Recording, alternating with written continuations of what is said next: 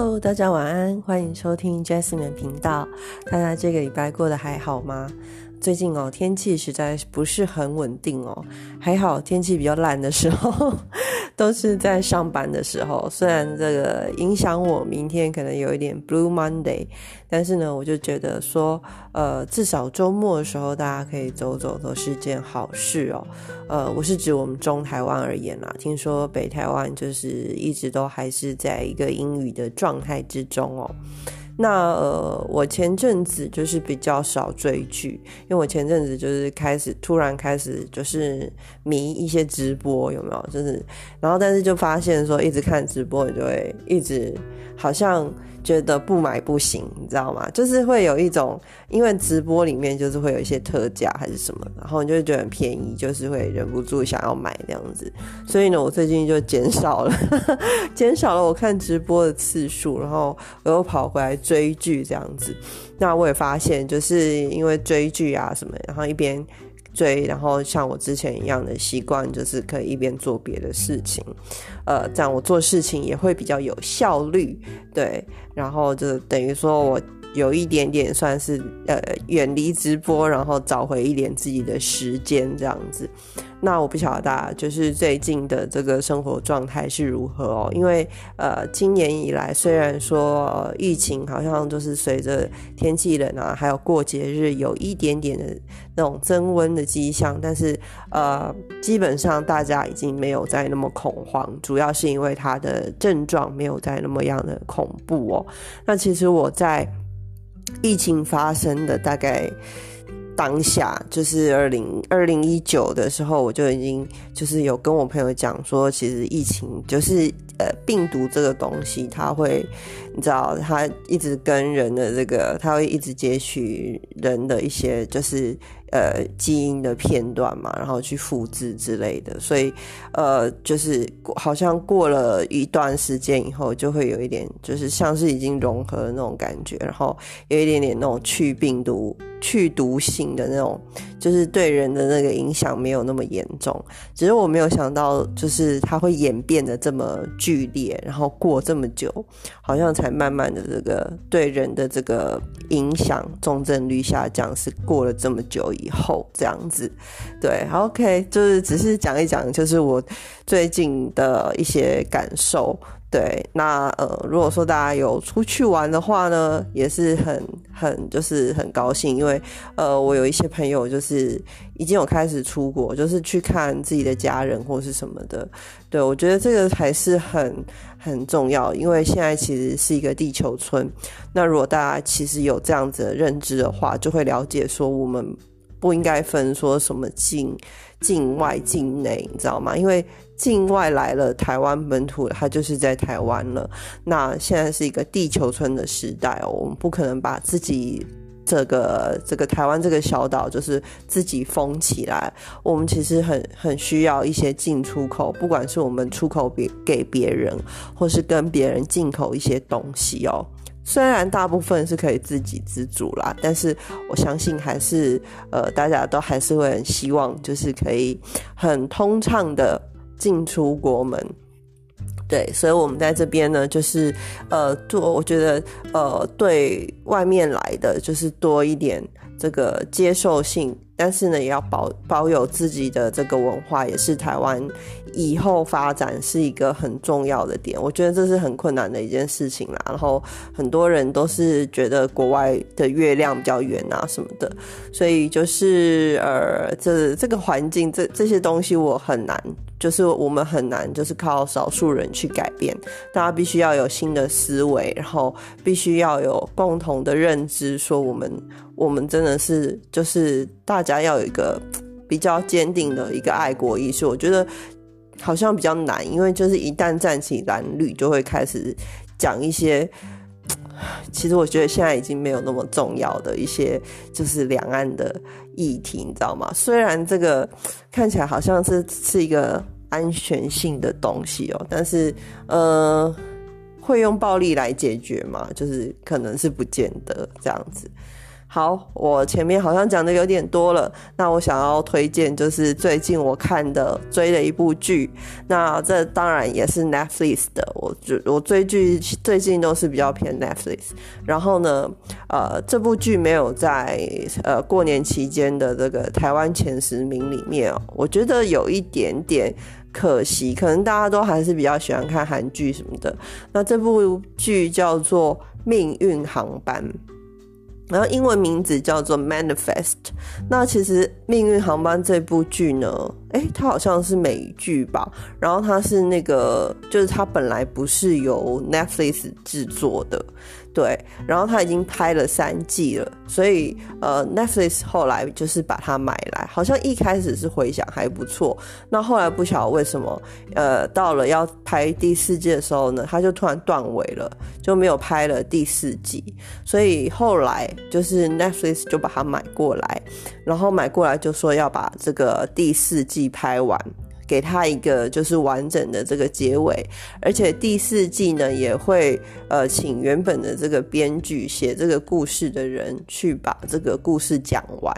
所以呢，我现在就是看到第一季结束，那我还是有，因为我就是一个很容易分心的人，但是我目前看到第二季还是觉得还。呃，还看得下去，这样子就不会觉得说哦，好像很多老梗啊什么的。那这部剧在讲什么呢？它其实就是讲一个比较科幻的东西。它是讲说，呃，有一班呃，有一些人他坐上了某一班飞机。那当然，坐上飞机的人，每一个人背后都有自己的故事。那呃，这些人坐上飞机了以后呢？他们就发生了一个类似，就是巨大气流，有点类似空难的这种状态。那那时候呢，机长就是很、很、就是很镇定的，想要就是冲过这个不稳定的暴风雨之类的。那冲过去以后呢，他们想说，哎，这个航班好像冲过去以后，真的就是已经平稳，然后可以可以降落了这样子。那结果没想到回报以后呢，就是。就是地面要他们换机场着陆啊什么的，结果下去了以后才发现，就是其实他们到的时空已经是五年以后了。也就是呢，他们在一个年代里面，就是呃，在好像是二零二零多少，二零一八还是多少年？哦，我我真的忘了。就反 反正他们就是呃，隔了五年以后。他们五年前搭上那班班机，然后那个飞机就是凭空消失，对世人而言，所以呢，那时候大家就把他们当作是罹难，然后把所有的人都是认认为都是死了，然后找不到尸体这样子。那后来过了五年以后呢，他们就是对世人来讲，对其他人来讲，他们就是五年以后才降落在一个美国的一个机场这样子。那对他们本人来讲，却是。就是真的就是坐飞机，然后降落这样子，所以两边在很大的落差跟冲击之下，哦，然后就是会呃对乘客来讲是颠覆他们原本对自己世界的认知。哦，男女主角是一对这个乘客，然后他们是兄妹。那哥哥呢是已经结婚了，有老婆了，然后有小孩了。然后妹妹呢是还在谈，就是呃有一个类似有未婚夫的人。对，那但是呢，对他们来讲，就是着陆以后要继续过自己的生活是困难的，因为对他们来讲呢，呃，有一个原本的那个哥哥原本的这个老婆，其实快要跟别人跑了，然后因为没办法嘛，因为五年嘛都认认定死了嘛，所以就会觉得说，哎，我老公已经死了，然后所以呃，可能就是会接受新的人进入生命中。那妹妹的话呢，就是呃未婚夫。跟人家跑了这样子，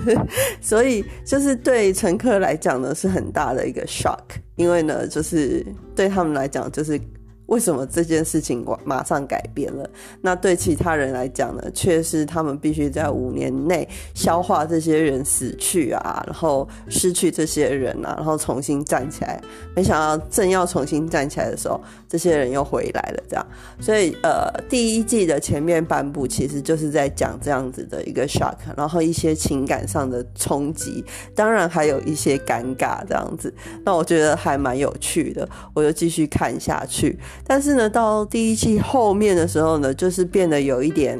有一点太，有一点科幻了。因为呢，呃，这些乘客呢身上就开始出现了一些，他们会看到一些幻觉，或是听到一些东西，然后指示他们去做一些事情。那这些事情呢，呃，就主角的视角来讲是。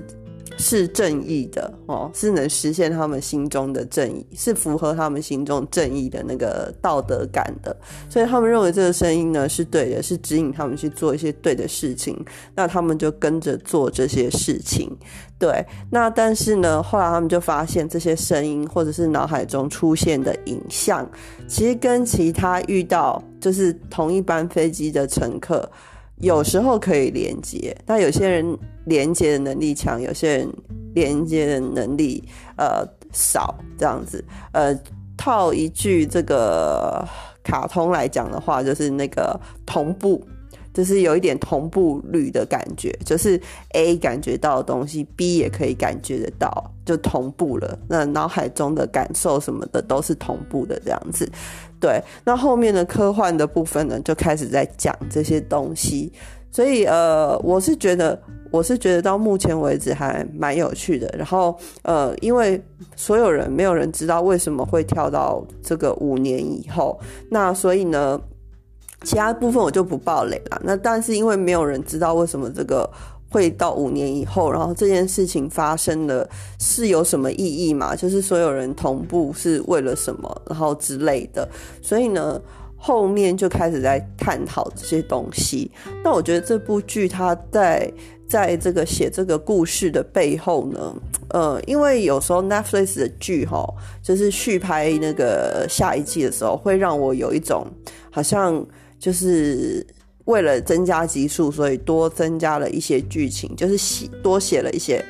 一些剧情 twist 的这种感觉。但这部剧给我的感觉是呢，就是它其实它有一个呃完整的这个架构是在的，所以呢。从跟着剧情的推进呢，它有一种这种波斯抽检的感觉，就是他们自己去观察自己发生了什么事情，然后为什么会这样，开始去找到这个原因，还有中间的这个关联。那背后其实是有一个是有一个理论在的这样子，所以呃，我觉得这部剧就是会让我觉得说，哦，它其实是背后是有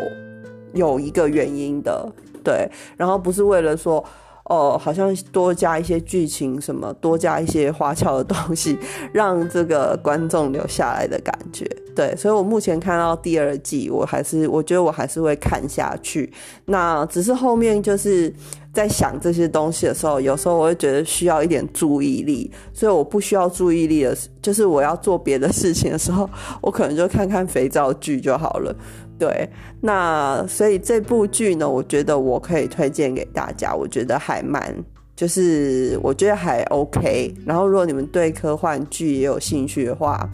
也可以看看，好不好？就是前面几集啊，可以先看看看，然后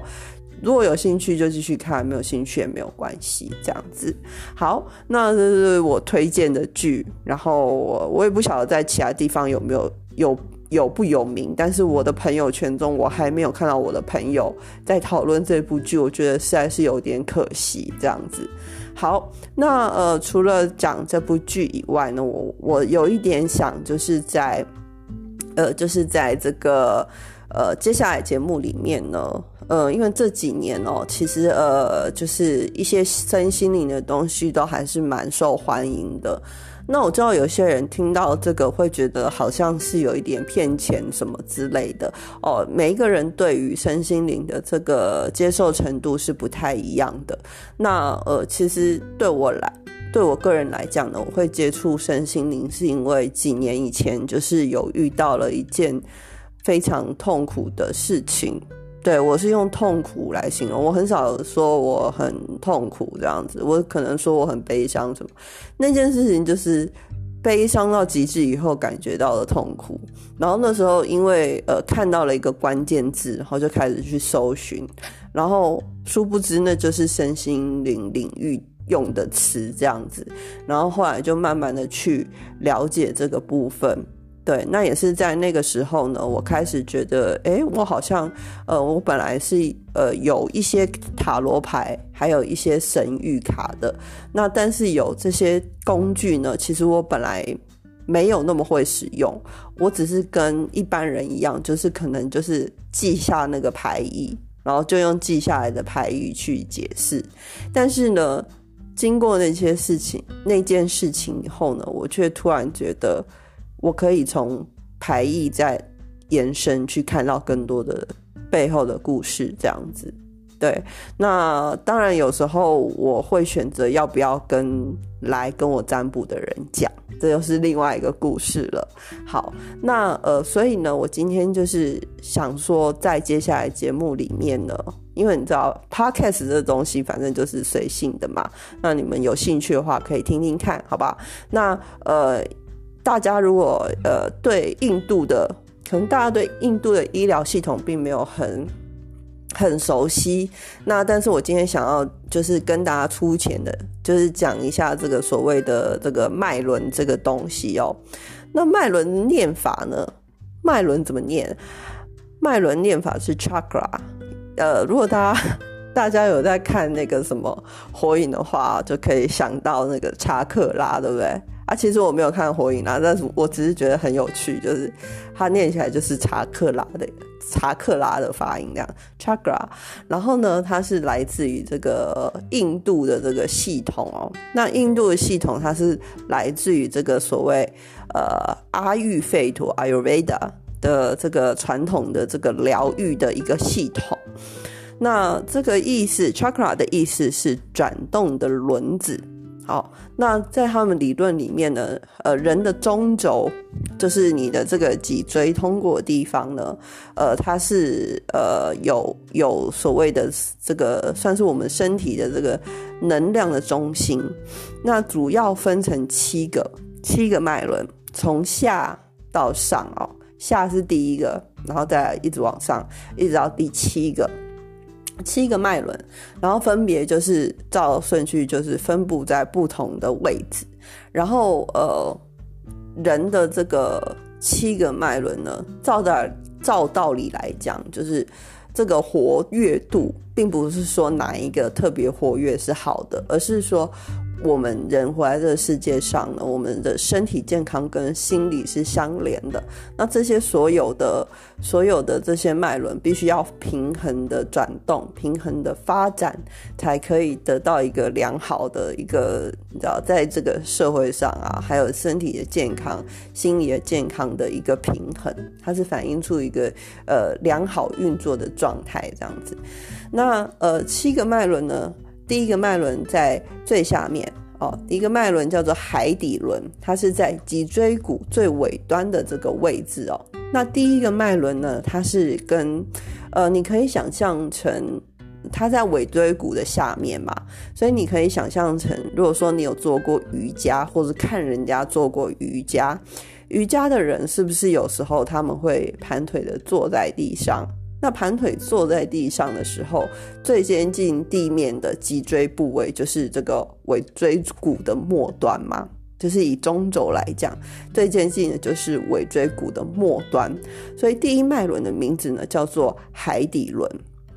那海底轮呢，其实关联了我们的这个所谓的安全感，让我们扎根大地，然后还有一些对于自我认同的部分，哈。那第一个脉轮是这个，那它的颜色呢？呃，是红色。简单来看，就是呃，七脉轮其实跟彩虹的颜色是差不多的。从第一脉轮这个海底轮一直往上，就是红橙黄绿蓝靛紫第一个脉轮就是红色的海底轮，那第二个脉轮呢是脐轮，肚脐的脐，所以你可以想象到它的位置呢就是靠近我们的肚脐。那那脐轮也有它的这个意思哦，就是呃掌管我们的情情绪啊，还有性欲啊，还有一些热情的部分。那第三脉轮呢叫做。太阳神经虫，这个这个名字其实可能比较有一点，有一点这个难懂哦。第三脉轮，它是属于在心脏跟肚脐中间的位置，然后呢，掌管的自我价值还有行动力哦，然后呃，能够肯定自己。那第四脉轮是心轮哦，心轮是绿色的，掌管我们爱跟被爱的这个，还有宽恕。包容这些的能力。那第五脉轮呢是喉轮，喉轮就是在喉咙的位置嘛。那呃，它的颜色是蓝色的。那喉轮呃，大家可以想象得到，就是呃，既然是喉咙，所以就是跟讲话、还有表达、还有沟通是有关系的。还有怎么样，你是怎么样跟别人做交流的？所以我现在在跟你们讲话。可能我也是在训练我的喉轮，对。然后呢，第六脉轮啊，眉心轮哦，眉心轮也可以想象到它的它的位置哦，在这个眉头的这个中心的部分哦。那呃，它的颜色就是比较偏类似那种电电色，电色要怎么讲呢？就是有一点紫紫色之类。紫色吗？我也不晓得要怎么讲。呃，反正它的颜色就是属于蓝色跟紫红，跟紫红色之间，蓝色跟紫色之间。对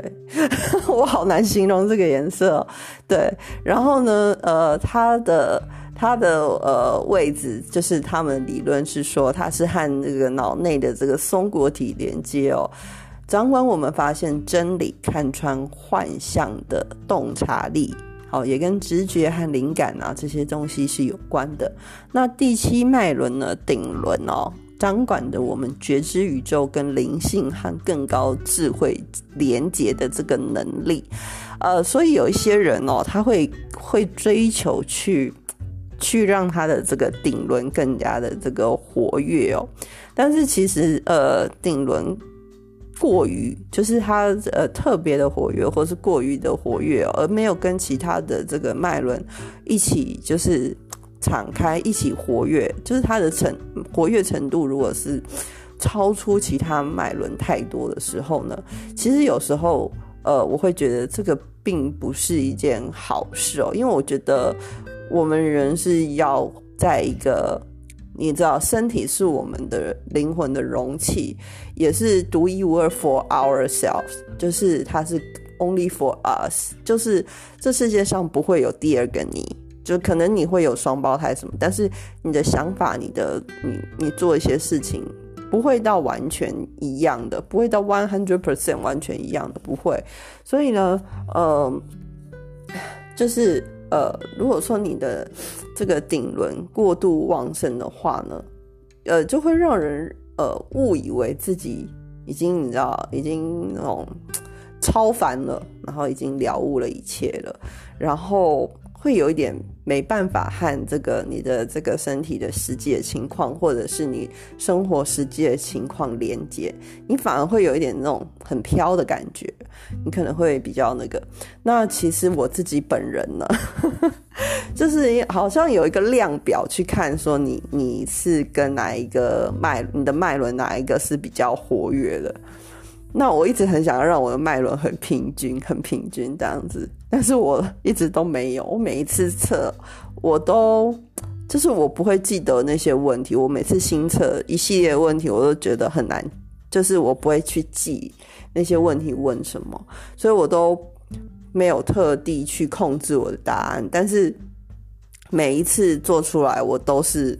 上面就是第六、第七什么的，第六、第七脉轮就是那种什么灵感啊、想象力啊、什么灵灵灵性什么鬼的，就是第六轮、第七轮特别的活跃这样子，那就表示呢，其实对我来讲，我自己自己的感觉了哈，就是想得多，做得少。对不对？因为你实际做，你是跟这个。你要，你不管在想什么，我觉得人活在这世界上，你不管脑子里想的是什么，你想要做什么，你唯一去实现它的方法就是 do it，just do it。对不对？就算你今天要买 NFT，就是你要投资 NFT，你也必须要按下那个键去买它。就算你要买比特币，你也是要按下那个键去买它，你还要记住那个密码，对不对？所以 我觉得你做任何事情，虽然现在很多东西都可以线上处理了，但是呃。每一个人在实现，在活在这个物质的世界里面，你要实现你要做的事情，你要实现你想的做的事情，其实就是你要去做它。对，那呃，所以我觉得有时候我真的就是想的会比做的还要多。那我也常常提醒自己这一点。那我目前还没有勇气再多做一次这个 脉轮平衡试验，因为我觉得我还没有成功这样子。对，所以对我来讲，其实这个去看这个脉轮，自己哪个脉轮活跃，是一个很好的调整自己的方式。呃，譬如说，如果说你的你的活轮，你的 说错，你的喉轮，你的第五脉轮喉轮，蓝色的这个喉轮，如果说是特别的活跃的话。那你会不会就是你会不会就是有一点呃太过于你知道他可能甚至是有时候可能会说一点谎去想要达到自己沟通的目的，或者是话太多 之类的。因为其实一般的人应该如果所谓的沟通，应该是要能够听也能够说哦。那这个才是一个健康的沟通，才是一个双向的沟通。所以，如果有一天你你发现自己只会说，都是你在说，那可能别人就是到最后，如果说你对有一些人是这样子的做法，这些人可能看起来都有在听你讲话，但是这些人也有可能就是放弃跟你沟通的机会，因为他们觉得你你只愿意说自己的。对，那所以我觉得就是七脉轮就是还蛮蛮有趣的哦，因为脉轮哦，就是真的，其实我我我了解的所有人几乎都有一些就是脉轮就是不平衡的状态哦，因为每个人他自己生活中有自己的这个习惯跟喜好，然后会导致呃自己偏向某某一个部分，对，那所以。我觉得最根本的方法还是说，就是彻底的，就是了解自己，呃，到底是哪一边需要去调整，然后才能慢慢的往这个脉轮呃平衡去做，去做这个呃去去发展这样子。对，那呃关于这个如何去。测验自己脉轮，呃，到底这个七个脉轮哪一个是比较活跃的呢？其实我印象中，这个网络上面就去 Google，然后去去看看这个脉轮测验，可能可以 Google 这个脉轮测验，好，然后它就会分析你缺乏什么样的能量。那大家如果有兴趣，就可以自己去搜寻啊。那我就就没有，因为这个老 Podcast 就都是用讲的，所以呢，我也没有什么。我也没有什么好 share，就是因为也不是我网站，就单纯一个 share information 给大家。那呃，大家如果有兴趣，就是自己去查询。那呃，之后我可能会每一周就是以七个脉轮为主，然后呢，从第一个脉轮呢开始稍微的介绍。那如果说有一点时间的话呢，可能会再多录一个这个冥想的部分。对，但是前面的闲聊还是不会少啦。好，那今天的节目就到这边哦。祝大家这个夜晚就是都睡得好，然后呢，呃，该玩的玩，然后该工作的工作，哦，然后学生也要开学了嘛，就祝大家就是都一切顺利平安。好，就到这边喽，拜拜。